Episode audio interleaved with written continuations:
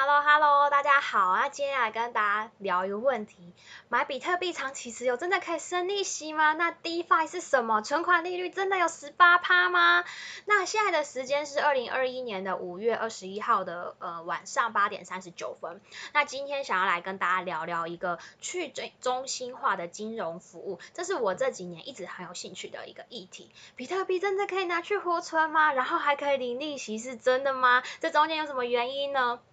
还有很多平台不是会给一些稳定币，有的甚至一年到十八趴或者更多，甚至我最近前几天发现双币宝超过一百多趴的。那这里可能蛮多听众不是有在玩数位货币的朋友，我就先来简单科普一下什么是稳定币。那它基本上呢就是一比一的美金涨，也就又称为锚定币。那比较常见的这些稳定币有 USDT、USDC，然后代 DAI 等等。那以目前市值最最大的就是 USDT，为什么呢？因为它最早出生、最早发行是一个从叫做 t r 的公司发行的稳定币，那它是一个私人公司，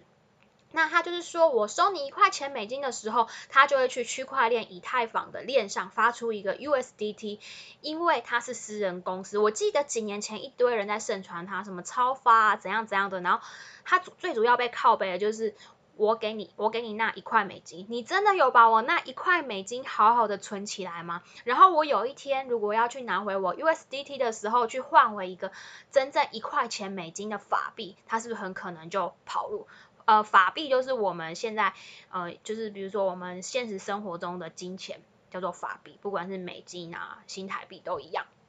所以说后来就出现其他的稳定币，号称它是不会跑路的，比如说代。D A Y D D A I，抱歉，刚刚口误。那 D A I 它比较不一样的地方，就是说它没有一个美金储备在某一个机构或者是某一个人类身上，它是利用区块链的技术，透过透过演算法去发行的。它就有一点像我们的中央银行或者像美联储的感觉。如果一开始这个 b y 呢，我们设定它为一块美金，然后它可能因为需求很多。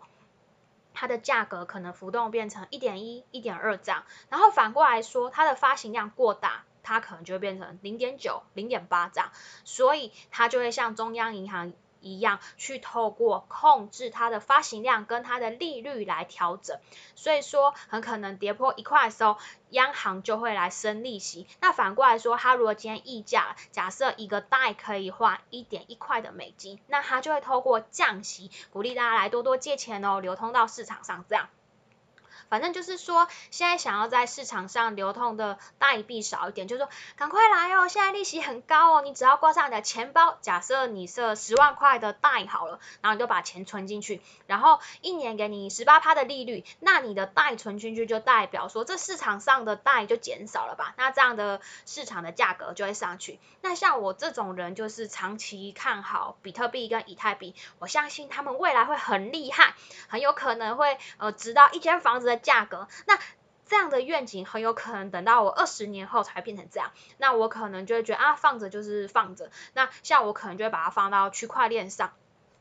那基本上呃一些稳定币呢，我今天看它基本上一年都有三到六趴以上的利息是没问题，有的甚至到十八趴，哎十八趴是之前新闻看到军工教唱很久十八趴。没错，就是十八趴。那我相信，呃，就是那个传统金融圈的朋友听听了，就是啊，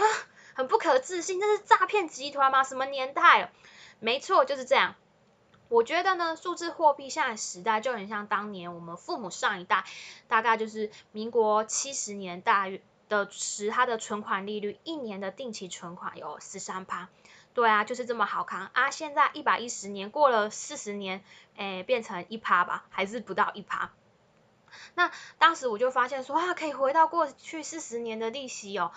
利率这么好康，那我是不是要好好的研究研究一下？那什么到底是 DeFi 呢？它就是一个去中心化的金融，然后有一串英文我就不念了，它反正就是简称叫做 DeFi。那像金融圈的朋友可能比较会常常听到 FinTech 比较多一些，那 FinTech 比较像是传统的金融上，它会开始做一些数位转型，包括我们用的 APP 网银啊，或者是这几年流行的网络银行，像是王道银行，然后 Recharge。什么号称年轻人的银行，这一些都算是网络银行，就是你直接在网络上开好户就行了，不用像我们传统一样还要准备什么身份证、印章，巴拉巴拉，然后到临柜签一大堆东西，然后直接要搞半天才搞得好。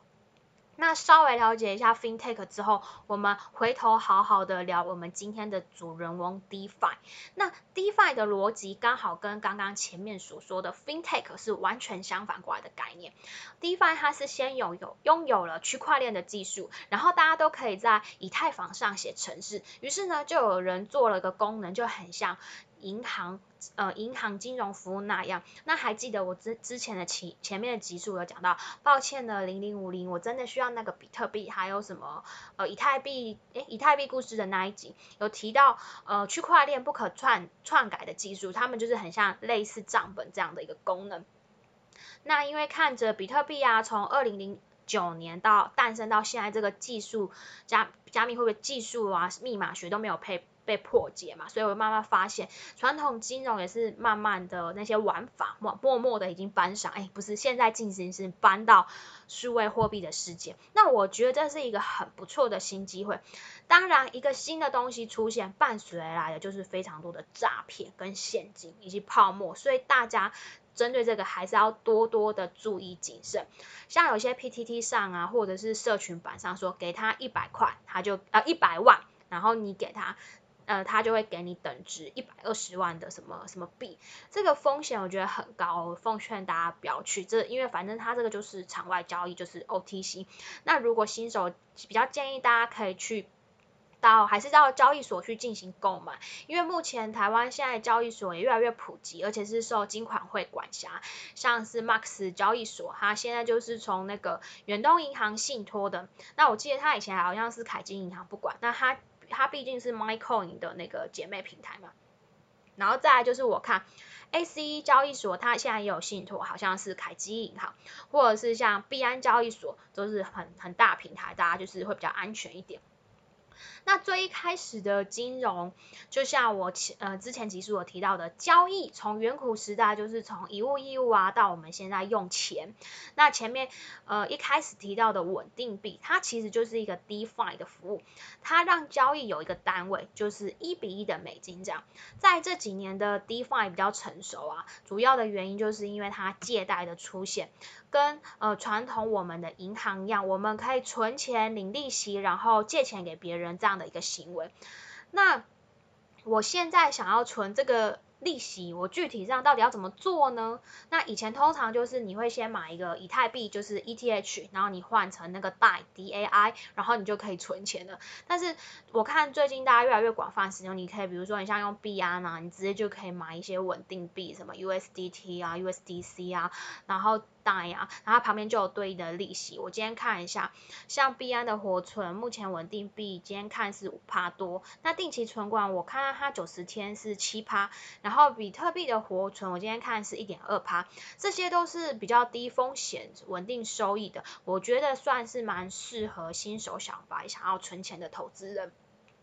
那还记得我上一集提到一个我觉得蛮重要的观念吗？赌博公开说明书开宗明义的第一章是什么？哪四个字还记得吗？就是愿赌服输。所以啦，那我们现在就来好好的谈谈风险。这个真的安全吗？这个真的有这么好康吗？那现在的银行定存只有一趴，那区块链世界的活动动不动定存好几倍，有的什么存一百块一年可以拿到十八块，洗金呢吗？那我今天就要来说说我的看法，它真的安全吗？它本质并不完全安全。那我们先把思路再回到我们传统的金融世界里，我们是不是把贷款会分成两种呢？是不是一个叫做信贷，也就是信用贷款，另外一个呢叫做抵押贷款？那信用贷款顾名思义就是你不用拿出你的担保品，比如说车子啊、房子啊，那这件事情。假设你钱拿了就跑，你没有还钱，那借你钱的那个银行是不是它就是一个倒霉鬼？再来就是我们常见的抵押贷款，就是我们日常中常见，比如说车贷、房贷，银行它会去设定你这些抵押品的这个步骤。比如说你买了一个一千万的房子，假设你的头期款是两百万，那剩下的八百万银行会先借给你，所以这个时候呢，你的抵押品就是这个房子的本身啊。假设你一两年后你还不出钱，那根据合约，银行就会去拍拍卖掉你的房子嘛。那我们换个位置来想一下，假设你我们今天是银行，你是不是就会觉得信贷风险高一点？万一万一你跑路了，那我的钱是不是就拿不回来了？所以呢，通常信贷的利率就会比房贷要来的高。那是不是就会觉得，嗯，我借房贷比较安全，因为房子有来抵押，如果你不还钱，林北就可以法拍掉你的房子来还钱嘛，对不对？说到这里，那我们再拉回来 DeFi 的世界。其实呢，在我们 DeFi 世界就不会有机会去碰到这样的信贷的状况，因为因为你在 DeFi 上所有的贷款都是你都要拿东西拿东西出来抵押，那它的东西什么？就是币，意思就是说我们存钱的时候，我们要存进一个以贷方的智能合约，里面的人要把你的钱借走，他们都需要抵押他们，比如说他们的比特币或者是以太币，所以。借钱这件事情本身是不安全的，但是因为有抵押品，我觉得嗯我还可以接受。那想要借出钱的人，他可能想要呃借一百块，那他可能就是需要放一百五十块的币抵押在这边哦。所以我们就是跟我们这种想要赚利息的人借了一百块出来，所以这两件事情是需要同时存在的，要有人想借钱，然后才会有人把钱借进来。呃，把钱放进来，这就是一个鸡蛋鸡生蛋，蛋生鸡的问题。那最主要就是利用以太坊的智能合约来媒合这样的供给跟需求。所以，那你们知道为什么银行为什么会赚钱的吗？因为银行很喜欢借别人钱啊，银行喜欢跟我们说要要存款啊，说钱的钱存在我们这边很安全哦，我们银行会好好妥善保管你的钱哦。然后我们是不是就把我们的钱存进去？然后别人来跟他借钱的时候，银行就会跟他收利息。那银行是不是就赚了这中中间的整个整个利息？那我们呢？那我们赚什么？我们就是赚那诶零点一趴的活存啊。好，那区块链区块链中心化的金融，它其实就像一个智能合约取代了银行这样的角色。然后呢，它把银行本来可能赚到很多趴的借款借款利息借给我们。那我说这样，呃，什么为什么还有风险呢？其实我觉得把钱借给别人这件事情或放别人本来就是有风险的。怎么说呢？你只要钱不是放在你自己身上，本质上都是很危险的，因为银行有可能倒掉啊，或者是被割吉拉哪一天财报。那根据我国中央银行存款保险法规定，最高就是理赔你三百万。如果你存一千万，你那间银行爆掉，它就是赔你三百万，所以这也是有风险的。所以我们其实最在乎的应该是我们借出去的钱。到底有多少风险，以及为了弥补风险，我们做到底多少了，做了多少的防护措施？那银行应该是更喜欢抵押借款，呃，高过于信用贷款嘛？因为我们刚刚说，假设你跑路了，信用贷款可能就是不会还的嘛。那抵押贷款不还，我银行也不会赔啊，因为抵押贷款的安全性是大于信用贷款的嘛。那 DeFi 是介于这两者之间的哪里了？最重要的关键就是在于你抵押品到底有没有那个价值。假设银行让你一千万的房子，然后给你贷款了八百万，那你在还房贷的过程中，你的房子它也会老啦，那是不是就会折旧？那这间房子只要脱手卖出去的钱大于你欠银行的钱，那银行内部就会有一个专门估价的人员，然后就是让他的风险，让他们的风险降到最低嘛。但是，假设哪一天发生的哥吉拉大战金刚猴子的时候，你家的房子不幸被踩扁了，然后你的房子可能从一千万变成五十万，那你还记得你是不是这样子？你还有七百五十万的贷款，那你还会想还吗？如果是我是不会想还，我就会脚底抹油，赶快绕跑，对吧？所以这个逻辑来讲，抵押贷款。你也是不一定会还钱吧，对吧？那现在的抵押贷款是用比特币或者是以太币或者是一些稳定币等等来贷款美金。那如果说哪一天比特币或者是以太币这些币都归零了，那他们就不会还钱啦。所以假设说是以太币或者是比特币，假设你放一千块，然后贷款的人就会从这个合约里面领走了七百块的稳定币，一定一定都会是比你抵押的钱还少。那现在的贷款大约是贷到六到七成这样。可是说如果以太币或是比特币，暴跌，剩下十分之一的价值，也就是说从一千块剩的跌到剩一百块哦，那那个借款人是不是很大的几率他就绕跑不还了？因为他已经借了七百块的钱呢，然后他放在里面的抵押钱也只剩下一百块，那根据理性的人类，他很大的几率就绕跑不还了。那像我这种存钱的人，还痴痴的等着一年领十八趴的人类，我可能就领不到他的钱。那如果一年内那个以太币就剩下当初那十分之一趴的价价钱，那怎么办？不过现在的 DeFi 大部分都是无限期的借款，也就是说，我们去一些呃，去中心化的 DeFi 平台比较大，像 Compound 或者是 Uniswap，或者最近很很夯的苏苏西 Swap，你的借款就是没有所谓的到期日，总之就是你钱借了之后就走，而且你可以走永远。这样听起来是不是对我们存钱的人感觉，哟，钱是不是永远拿不回来，好可怕？那可是为什么存钱的人不担心呢？是因为他借钱的利息会一直往上拉，或者是他的抵押品价钱变低，会有一个很重要的。功能一个机制叫做清算，比如说刚刚你那个用一千块的币，然后去抵押借了七百元的币出来的例子好了，我们既然就是一千块的币，因为价格跌跌跌跌到哎八百块的时候，还有可能再往下跌到七百或者是六百块的时候，在这样的时候，嗯，这样是不是就是一个不是很好状况？那我们不会等到那么晚呢？我们会可能等到。呃，九百块或者是八百五十块的时候，根据智能合约上的规定，直接把它的抵押品卖掉。那就回到刚刚那个例子，假设台湾银行他知道哥吉拉准备要开始预备晚上十点钟要开始大战金刚啦，他预先知道你的房子会被踩爆，所以他赶快前几天就把你的房子法拍卖掉拿到钱，这样银行就不会赔啦。所以呢，根据这个。智能合约的借贷机制也是这样，它会一直去检查，这就是被放进来抵押的这些币现在的市价多少。如果市价一直在跌，甚至跌到低于它当呃当时拿出去的钱，那智能合约就会发生这样清偿的功能，也就是说，它就会自己去哪里把它换回来，也就是把你的币法拍掉。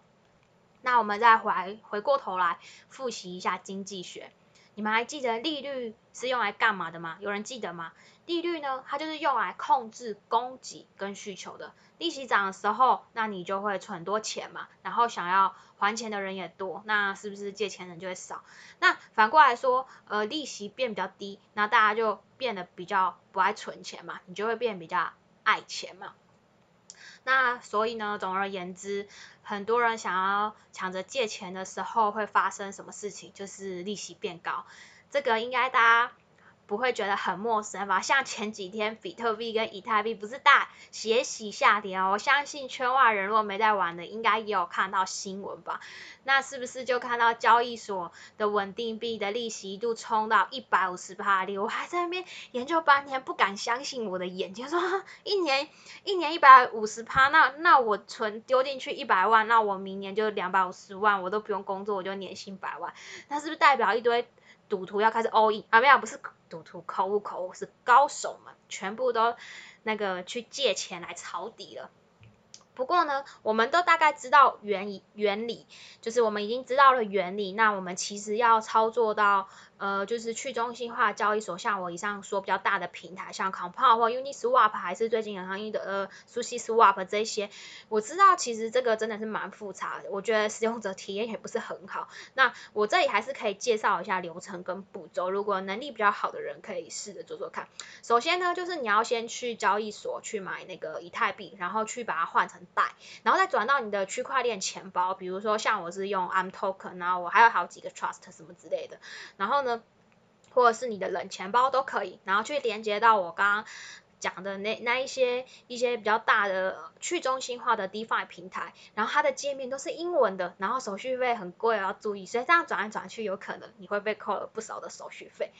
那那可以就是大家可以知道一下。那我是觉得说新手小白，你不妨就是可以试试看用我注册链接推荐链接，可以去注册币安的交易所，或者是 ACE 交易所，或者是 Max 交易所，啊都是中文的界面，然后有时候。台湾金管会监管，然后里面的利息跟存款时间都还蛮清楚明白。然后因为我去申请嘛，就是用我的推荐码有那个手续费折扣，我有点忘记多少，好像大概是二十趴的手续费回馈。然后 A C E 交易所好像还有。我今天听菲克斯说，好像还有送零点零零一的比特币吧，我我其实没有注意，他其他好像自己注册没有用，好像好像就缴了很多手续费，因为我好像没有特别的推荐啊，推荐就是推推荐我的那个平台，后来发现好像有一些听众会，然后我就好了，那我就好这一集好好的来解释，然后顺便把我的推荐连接。就放下去会有手续费的折扣这样子，那想想要了解看看的朋友可以就是记得用我的推荐码会有折扣，比你自己就是去申请注册还会有手续费的折扣。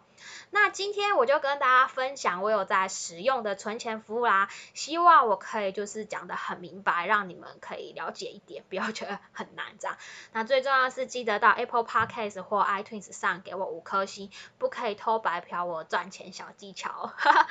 好啦，那今天就先讲到这。对我刚刚发现，我居然这样子就默默的录了满一年嘞，时间过得真快。谢谢大家的陪伴啊，谢谢啦，拜拜。